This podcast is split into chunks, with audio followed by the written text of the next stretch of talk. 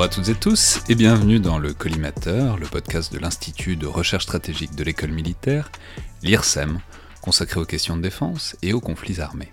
Je suis Alexandre Jublin et j'ai aujourd'hui le plaisir d'inaugurer le retour des épisodes dans le bunker, ces analyses de films ou de séries touchant à la guerre, euh, depuis essentiellement l'angle militaire. Alors j'ai déjà dit dans un précédent podcast que je pouvais malheureusement pas reprendre le rythme un peu effréné du, du premier confinement, mais je vais insérer désormais le format dans les épisodes du vendredi, en alternance avec les dans le viseur, et donc en faire à peu près un par mois, globalement plutôt à la fin du mois. Et euh, qui de mieux pour reprendre ces épisodes que le lieutenant-colonel Michelin, qui avait d'ailleurs trouvé le nom euh, du format, les, Dans le Bunker, et qui se fait rare dans le podcast ces derniers mois, notamment parce qu'il a quitté Paris pour rejoindre euh, un régiment d'infanterie dans le centre de la France. Ce qui est rare étant précieux, on est donc ravis de, retrouver Jean Michelin dans le collimateur. Alors comment ça va depuis quelques mois maintenant?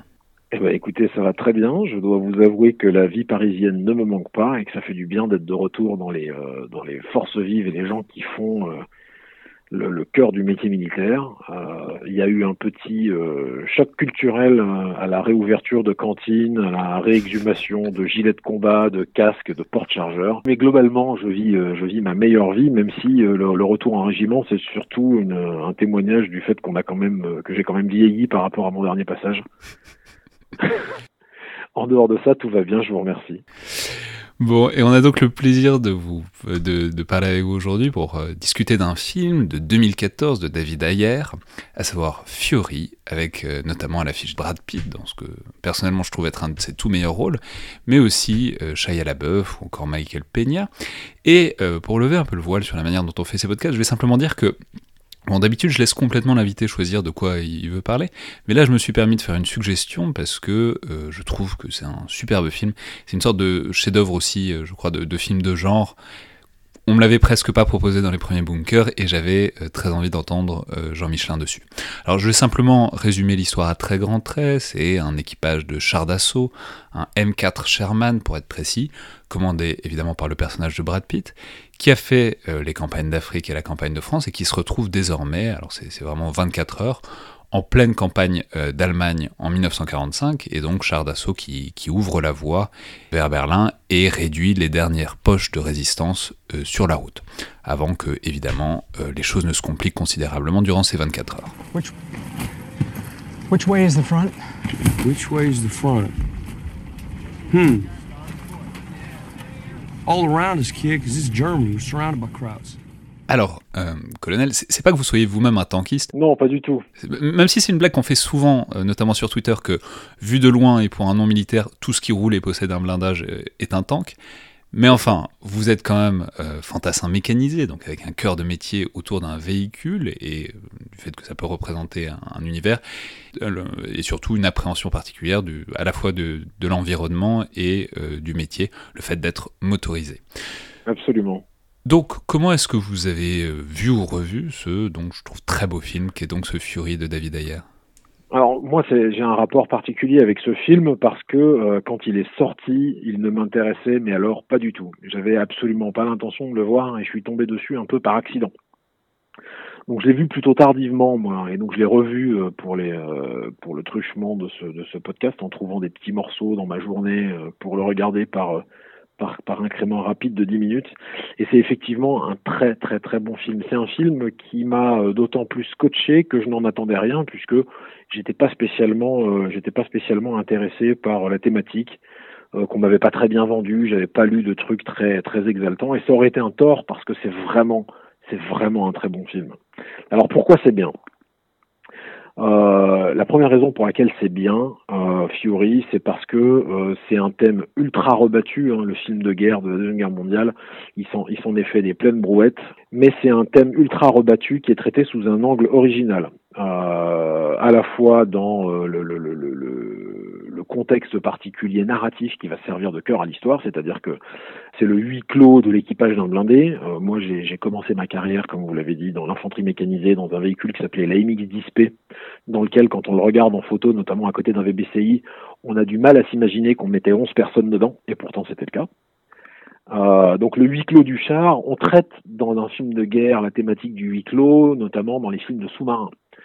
Or, le, le, huis clos d'un blindé, c'est quand même autre chose, et c'était très intéressant de le traiter parce que c'est pas tellement couvert, en tout cas, c'était pas tellement couvert par le cinéma euh, grand public. Il y a euh, un, film russe, je crois, euh, qui traite un peu dans des circonstances similaires de, la destinée d'un char solitaire en Afghanistan que j'ai pas vu, donc j'en parlerai pas. Effectivement, c'est quelque chose de très puissant que, effectivement, moi je trouve généralement dans les films, alors dans ce qui touche à la mer, c'est-à-dire soit les soit les films de pirates, soit les films de sous-marins.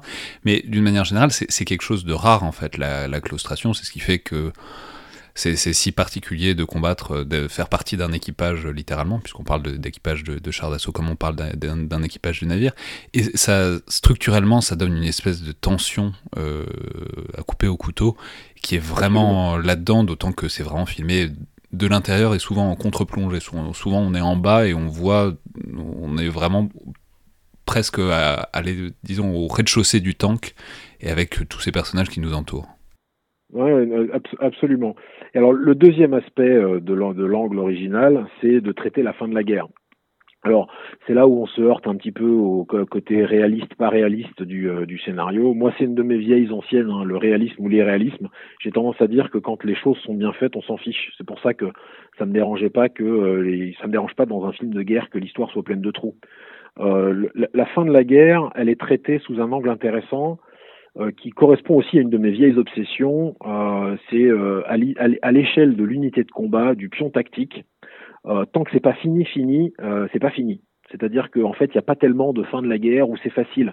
Et moi, ça me renvoie à un souvenir que j'ai depuis que je suis, je suis enfant. J'ai regardé beaucoup trop tôt, parce que mes parents avaient dû l'enregistrer sur une cassette vidéo, un documentaire sur la Deuxième Guerre mondiale qui s'appelle De Nuremberg à Nuremberg. Et à un moment dans ce documentaire, il y a une scène, alors c'est sur la fin de la guerre, euh, il parle de l'avancée des troupes américaines euh, en Allemagne juste après le passage du Rhin, qui est le dernier gros obstacle hein, euh, à, l'échelle des grandes unités. Et il y avait une phrase qui m'avait marqué, je devais avoir 8 ou 9 ans. Sur, un moment, ils parlent, ils disent, bon, les troupes américaines avancent facilement, ils ne perdent que 300 hommes. Et moi, je me disais, 300, c'est quand même beaucoup, non? Euh, J'essaye de me dire, j'essaie de me dire, et si dans ces 300, il y a, y y forcément, il y a forcément, il y y a, il y a 300 mères qui ont perdu leur fils, et, et, et je trouvais, et ça a traité cette fin de la guerre où on a tendance à considérer que c'est fini, sauf qu'en fait, c'est pas du tout fini. C'est fini, euh, c'est fini sur le plan politique.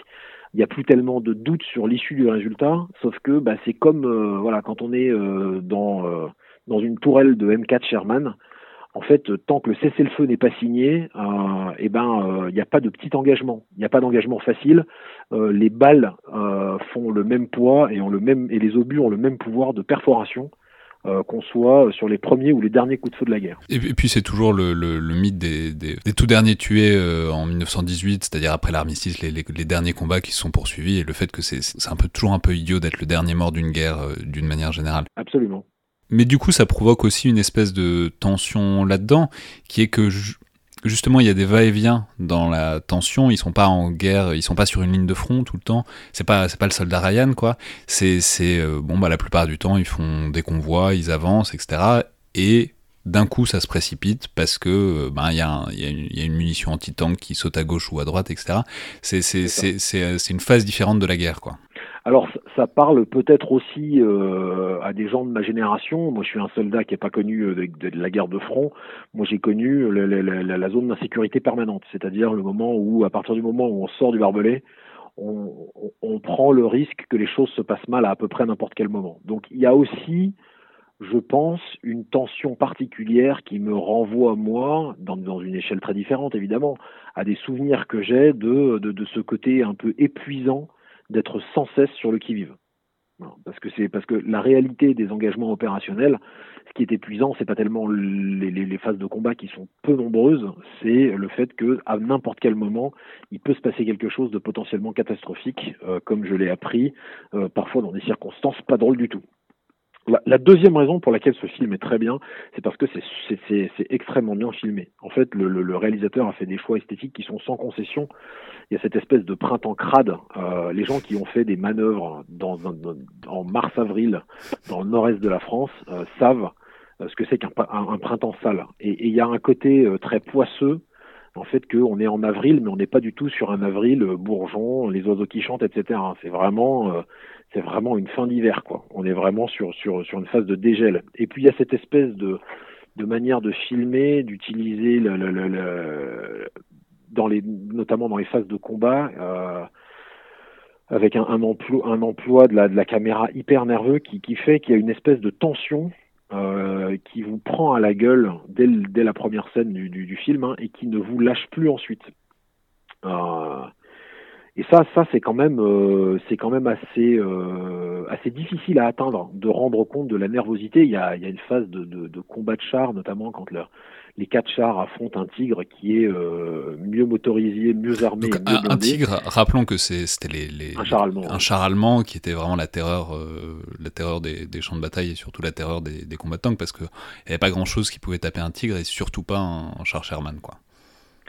Et, et, alors la, la, la, troisième raison, et à mon avis la, la vraie. Mais, mais alors simplement, simplement, ouais. je, sur sur cette tension, on peut peut-être dire qu'il y a un artifice euh, narratif qui est qui, qui je trouve marche très bien là, c'est que c'est pas un roman, mais c'est un film d'apprentissage. C'est-à-dire, on commence avec euh, un jeune personnage qui est, qui est, pas là pour euh, ça, quoi, qui est pas du tout un, tankiste, qui est un, qui est un, dactylographe, qui se retrouve dans le char en, en même moment que, en fait, le spectateur se retrouve dans le char, et donc on apprend la guerre en même temps qu'il apprend la guerre.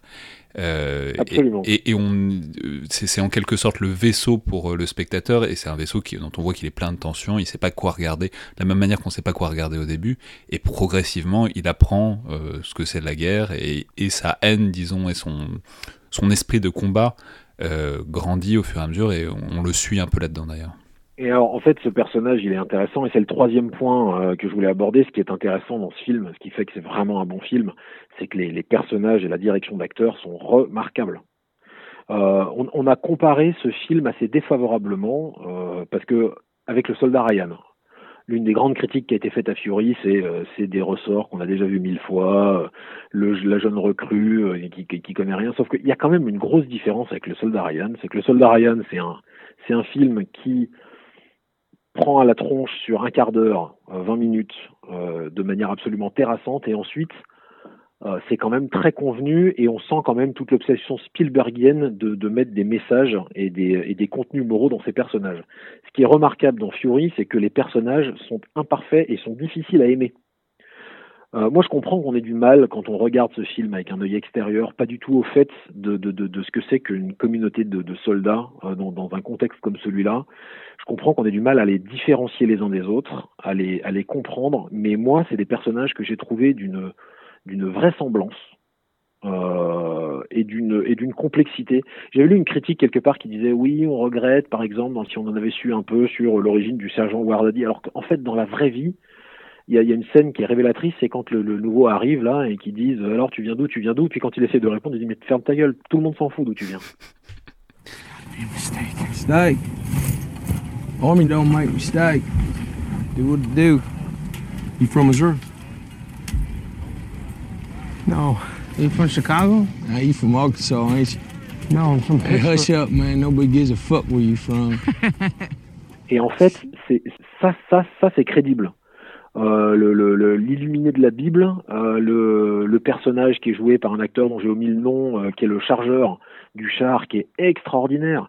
C'est des, des gens, alors qui sont américains, donc ils, ils, correspondent à des stéréotypes régionaux du vieux Sud américain, qui sont quand même, euh, qui sont quand même assez, assez bien rendus, mais qui dans d'autres circonstances, moi, c'est des gens que j'aurais pu avoir, enfin, qui ressemblent à des gens avec qui je suis parti en, opération. Mais alors, le, chargeur, je vais le dire, c'est l'acteur qui est joué par, enfin, c'est, le personnage qui est joué par l'acteur John Bertal. Et effectivement, il y a un truc, c'est qu'ils sont détestables. Euh, ils sont durs et en même temps ils sont durs et on finit par comprendre que c'est bah ouais bah en fait quand on a fait la campagne d'Afrique ensuite on a fait le débarquement de Normandie. En plus il raconte des, des, des trucs atroces sur le débarquement de Normandie. Et euh, ah oui la scène où il parle des chevaux là. Ouais la, la scène où il parle de ce que c'est que enfin bon, que de, de, devoir gérer les animaux blessés sur le champ de bataille. Enfin bon c'est c'est c'est vraiment un monologue qui, qui est assez qui est assez dur à encaisser. Bah en fait c'est c'est ça que fait la guerre à ces gens-là. C'est-à-dire ces, ces gens sont détestables parce qu'ils sont, ils sont un peu modelés par euh, ce qu'ils ont vécu qui Absolument. était tout à fait détestable.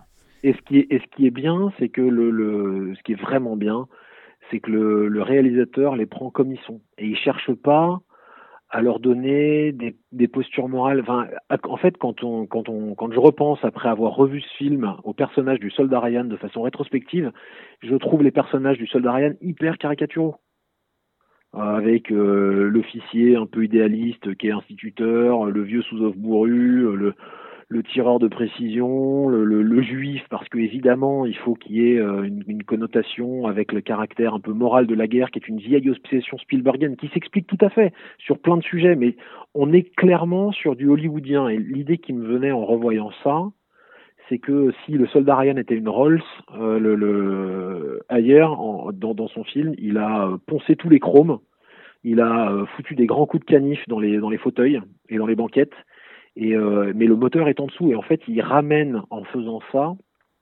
la guerre à quelque chose de viscéral. Et en fait, il y a une espèce de malaise physique qui, est, euh, qui est transmis notamment par le, par le jeu de ces acteurs et par le fait que c'est des personnages sur lesquels on a du mal à susciter l'empathie, enfin, on a du mal à, avoir de l'empathie pour ces personnages. Et pourtant, de temps en temps, il y a le rideau, qui se fissure. Une phrase qui résonne euh, dans, dans, la, dans, la, tête d'un soldat, c'est euh, quand ils disent euh, "Best job I ever had".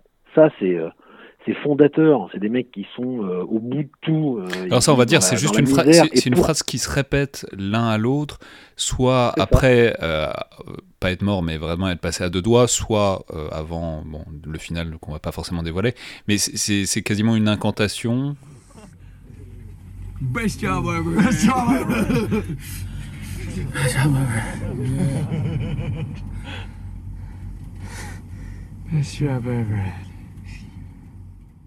En même temps, on sent qu'ils le pensent un peu, mais qu'ils le disent pour se rassurer. C'est très bizarre ce, ce, best job I ever had, donc le meilleur boulot que j'ai jamais eu. C'est très bizarre, mais c'est ce genre de ce genre de rite de communication interne propre à un groupe ou à une unité qui, qui euh, voilà, on a, on a tous des rites, des espèces de mantras, des espèces de, de, de, de, de qui peuvent être une phrase, qui peuvent être un air de musique, qui peuvent être euh, un souvenir en commun. Ça, ça c'est vraiment consubstantiel de, de, des petites unités de combat, quoi. Ça c'est, c'est un truc qui, qui se retrouve et qui moi me parle. Je, je, je suis en, je suis en, je suis en famille quand j'entends ça. J'ai l'impression euh, d'avoir fait un bout de route avec ces soldats-là parce que je reconnais ce signal-là comme un signal d'identification et de reconnaissance mutuelle. Donc je suis pas tellement surpris qu'il est euh, qu'il est parfois. Euh... Et puis il y a quand même des choses qui sont ratées dans ce film. Le scénario est quand même pas hyper euh, dense, c'est pas hyper prenant. Il y a un certain nombre de longueurs et un certain nombre de clichés.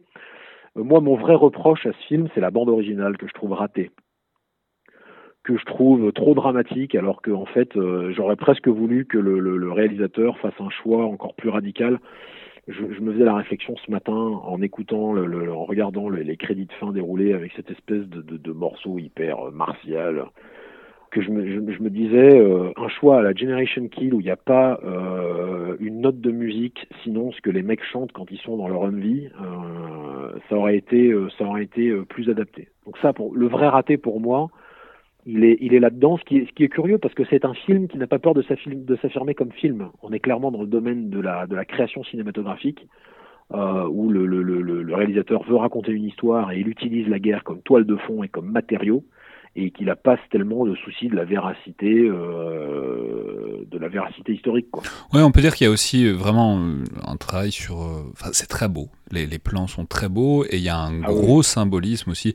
Je recommande vraiment particulièrement, alors le dernier plan évidemment parce qu'il est aussi fou, mais le, le la dernière scène d'une manière générale est très très léchée, mais le tout premier plan aussi ou euh, je vais simplement le dire. Ouais, je tout, euh, voilà, c'est simplement, c'est même pas un cheval, c'est un cavalier qui, mmh. qui se balade au milieu des d'épaves de, de tanks et qui se fait assassiner euh, par le personnage euh, de Brad Pitt, ce qui est euh, donc par le sergent Wardadi, ce qui est un symbole, enfin ce qui est un symbolisme tellement lourd qu'il qu en est cocasse, puisque évidemment on sait que dans les armées et au-delà, le, le, ce sont les chars d'assaut qui ont repris l'appellation euh, de cavalerie euh, pour des ouais. bonnes raisons euh, que fonctionnellement il y, y, a des similitudes, mais c'est en quelque sorte la nouvelle cavalerie qui assassine l'ancienne cavalerie et qui fait passer dans le nouveau monde de la guerre industrielle. Non, donc c'est un, c'est un, c'est vraiment un très bon film. Euh, j'ai pas envie, j'ai pas envie de vous dire que c'est un film qu'il faut regarder pour passer un bon moment en famille. Euh, non, mais quand on le commence, on a un... du mal à le lâcher. mais c'est un, c'est un, c'est un très bel objet de cinéma et c'est effectivement euh, un très beau rôle pour Brad Pitt. Et c'est aussi la preuve qu'on peut faire euh, des films euh, originaux sur des sujets rebattus et quand même arriver à s'en sortir avec avec quelque chose qui est un, vrai un vrai objet qui a des parties pris et qui est une vraie œuvre. J'ai pas le sentiment et c'est peut-être pour ça qu'il n'a pas été qu'il a pas très bien marché notamment aux yeux de la critique. J'ai pas le sentiment que c'est un film qui a été taillé pour euh, pour son époque quoi. J'ai l'impression que le, réalisateur, il avait ce projet-là et qu'il est resté fidèle à l'engagement qu'il avait pris sur ce projet-là, qu'il avait son idée en tête et qu'il est allé au bout de son idée. Et je trouve que c'est pas mal. Ouais, vraiment, je, je pense que c'est un des tout meilleurs rôles de Brad Pitt, qui est en fait bien meilleur, je crois, que celui, mais euh, peut-être que c'est pour ça qu'on l'oublie un peu, parce qu'il est un peu camouflé par le rôle qu'il avait eu, assez proche qu'il avait eu dans Inglorious Bastards, peu avant, c'est-à-dire toujours aussi d'un une espèce de soldat américain euh, bon, qui roule des mécaniques et qui est, mais en même temps une espèce de machine de guerre. Je trouve que ce rôle est plus subtil, plus profond, plus beau, mais que oui. on l'a malheureusement un peu oublié. Mais non, mais Inglorious Bastard, il faut regarder ça comme une, il faut regarder ça comme une comédie. Sauf que en fait, plus le temps passe, moi j'avais passé un bon moment devant Inglorious Bastard et, et en fait c'est un film que j'ai absolument aucune envie de revoir rétrospectivement. Alors que je pense que j'aurais envie de revoir Fury dans pas longtemps parce que c'est quelque chose qui me parle. Ouais, tout à fait. Euh, merci beaucoup, donc Jean Michelin. À bientôt. Mais avec plaisir c'est toujours une joie d'être avec vous. Je rappelle, soit dit en passant, que euh, Fury est euh, disponible notamment sur Netflix en ce moment. Et quant à moi, je vous retrouve donc le mois prochain avec un nouveau bunker, mais aussi bien avant, avec les autres épisodes euh, du mardi et du vendredi. Merci à toutes et tous, et à la prochaine fois.